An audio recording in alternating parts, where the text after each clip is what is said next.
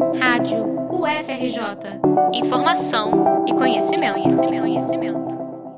A pandemia do novo coronavírus virou o mundo de ponta cabeça em poucos meses. Economistas que empunhavam a bandeira do liberalismo, defendendo o Estado mínimo e a autorregulação dos mercados, agora não discutem a necessidade urgente de ações do poder público. Exemplo dessa reviravolta foi a campanha pela criação de uma renda básica emergencial para os brasileiros mais pobres.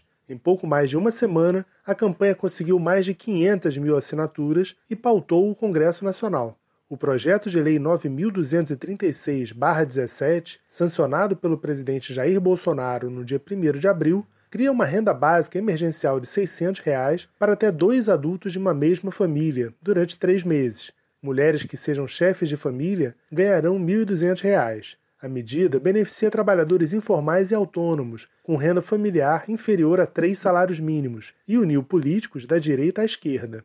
O ministro da Economia, Paulo Guedes, já vinha acenando com um benefício temporário de 200 reais, rechaçado pelo presidente da Câmara, Rodrigo Maia. Foi aí que entrou em cena a mobilização popular, como explica Tatiana Roque, professora do programa de pós-graduação em filosofia da UFRJ e vice-presidente da Rede Brasileira de Renda Básica. Foi interessante porque foi uma mobilização da sociedade civil que juntou várias organizações, foi puxada por cinco organizações, a Rede Brasileira de Renda Básica, que eu faço parte, o Nossas, a Coalizão Negra por Direitos, o INESC e o Instituto Etos.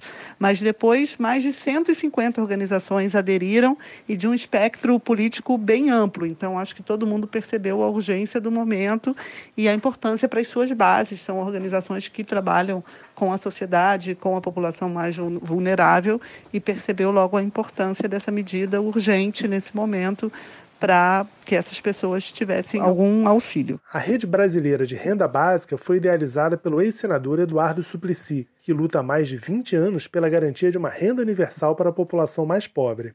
A proposta inicial era beneficiar todos os brasileiros de baixa renda, cerca de 77 milhões de pessoas, durante seis meses, mas o governo federal, que emitiu sinais contraditórios em relação à gravidade da crise trazida pela pandemia, limitou o alcance da medida. Tatiana Roque espera que a lei aprovada seja o embrião de uma futura política pública de largo alcance, até porque o trabalho formal já vem enfrentando uma crise sem precedentes. Nesse momento de crise, é o momento da gente aprofundar as políticas sociais, vai ser um golpe na visão neoliberal, na austeridade, a gente precisa de investimento, a gente precisa de proteção e tem cada vez mais pessoas fora do mercado de trabalho formal. É preciso que essas pessoas tenham direitos e não que se diminua os direitos dessas essas pessoas, como tem acontecido no Brasil com as reformas trabalhistas, da Previdência, etc. Então, a renda básica universal seria uma maneira de ampliar esses direitos, junto com saúde, educação gratuita universal, uma garantia de renda, como as pessoas mais ricas têm para enfrentar momentos de crise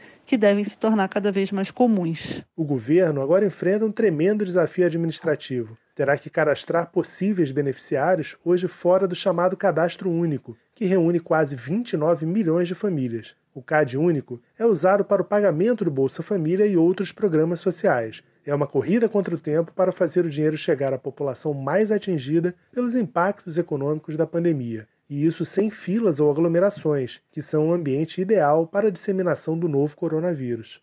Reportagem de Marcelo Kishinevski para a Rádio UFRJ.